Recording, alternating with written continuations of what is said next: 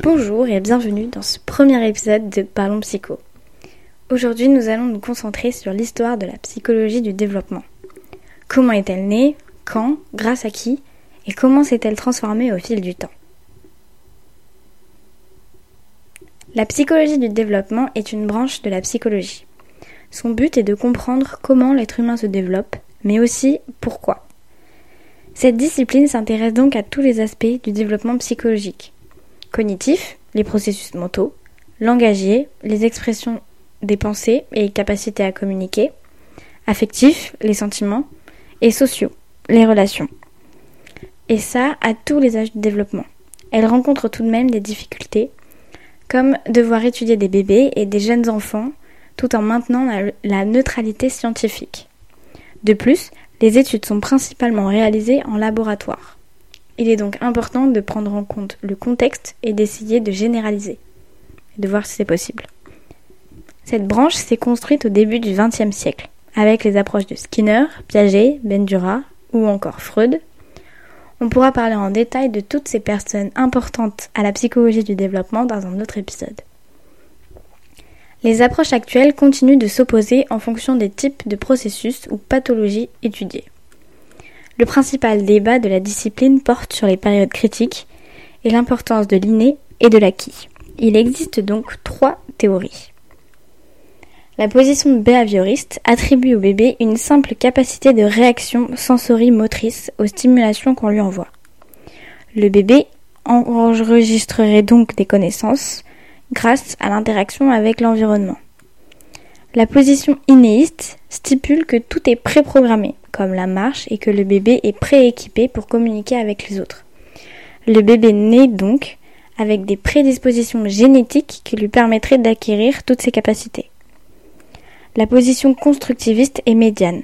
Donc l'équipement du bébé existe, mais il demande à être sollicité pour progresser et apprendre. Dans cette théorie-là, on dit que le bébé a des prédispositions génétiques, mais que l'interaction avec l'environnement lui permet de les développer au mieux et différemment. Les débuts de la psychologie sont marqués par le manque de considération des enfants, et particulièrement de leur, développement. À cette époque, les enfants ne sont pas les principaux objets, objets d'étude. On peut expliquer ce manque de considération parce que c'est le début de la psychologie tout court. Cette discipline vient révolutionner cette vision puisque grâce à elle, on commence à s'intéresser aux enfants, mais aussi à comment ils construisent leurs capacités cognitives, affectives et sociales. En effet, l'intérêt pour le développement de l'enfant et l'idée que son développement influence ou détermine le reste du développement ne semblent émerger qu'au XVIIIe siècle dans la littérature occidentale. De Condillac philosophe et écrivain français, écrit que le bébé naît sans connaissance et en acquiert au cours de son enfance par apprentissage. Il est donc le premier à mettre en évidence, à mettre en évidence cette théorie. Pour rappel, cette théorie part du principe que les connaissances se créent en interaction avec l'environnement et qu'il n'y a aucune prédisposition génétique.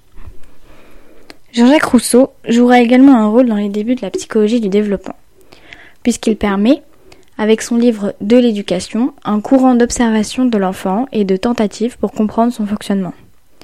Son texte se veut être un traité relatif à l'éducation des hommes et met principalement en lumière l'apprentissage empirique et le besoin d'une représentation de la religion naturelle et non dogmatique.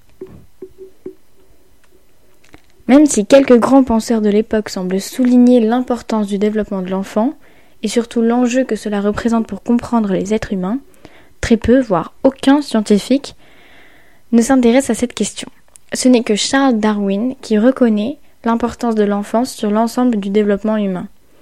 L'émergence de l'objet d'étude du développement de l'enfant est attribuée à William Pryor, avec la publication de son livre L'âme de l'enfant. Dans ce livre, il y décrit le développement de sa fille, de sa naissance à l'âge de deux ans et demi, mais aussi des processus d'observation systématiques. C'est dans les années 1890 que tout change avec la création des premiers journaux dédiés à la psychologie du développement ainsi que les premières chaires universitaires à la Sorbonne et à l'université Clark au Massachusetts. La psychologie devient une, une, discipline des sciences humaines à la fin du XIXe siècle. Et les différents courants théoriques émergent avec Freud, Pavlov, Piaget et Skinner.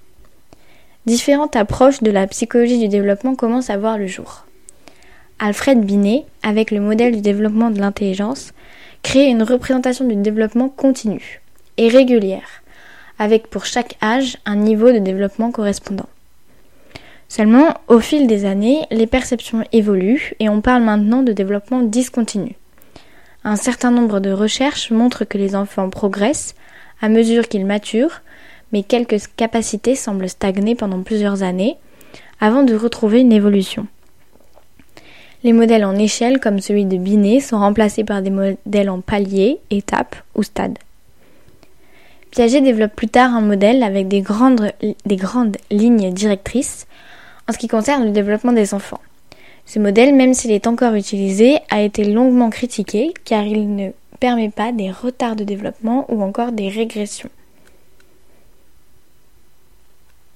La psychologie du développement est marquée par un nouvel objet d'étude au début du XXe siècle. En effet, les chercheurs commencent à s'intéresser aux adolescents.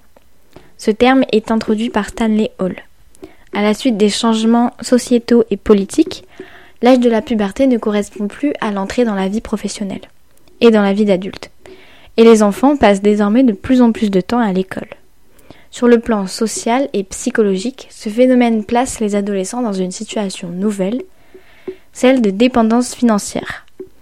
De nos jours, l'âge de la fin de l'adolescence est encore méconnu et est encore sujette au débat. Cette étude est également la clé de la compréhension du fonctionnement du cerveau humain à l'âge adulte. En effet, Aujourd'hui, on sait que l'adolescence représente une phase délicate, très compliquée, mais qui établit la mentalité, la maturité ainsi que les capacités cognitives à l'âge adulte. Par la suite, la psychologie du développement s'intéresse à l'âge adulte. Stanley Hall, en plus d'être le premier à mettre en lumière l'adolescence, s'intéresse aussi au vieillissement. Le développement pendant l'âge adulte chez les, jeunes, adultes est étudiée en 1930 à Harvard. Cette nouvelle discipline consacrée à l'étude du vieillissement humain prend pour nom la gérontologie. Désormais, la psychologie du développement ne se définit plus par des modèles d'acquisition d'habileté, de gains, mais aussi de pertes.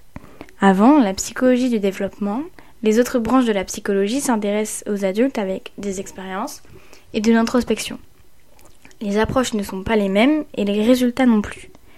La psychologie du développement a pour but de comprendre comment évoluent les capacités cognitives, affectives et sociales, ainsi que les processus mentaux qui les accompagnent.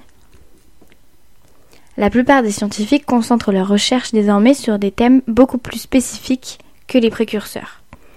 Maintenant qu'on pense savoir grâce à différentes recherches comment se développe le langage, on cherche à savoir quels sont les processus mentaux qui permettent d'acquérir l'articulation, ou le choix des mots dans la communication. Le défi à relever maintenant est de comprendre comment ces différentes fonctions se coordonnent et transforment les activités et les niveaux cognitifs et connatifs des enfants. La psychologie du développement du début des années 2000 s'intéresse aux changements qualitatifs et quantitatifs comme l'évolution de l'attachement du bébé pour la maman.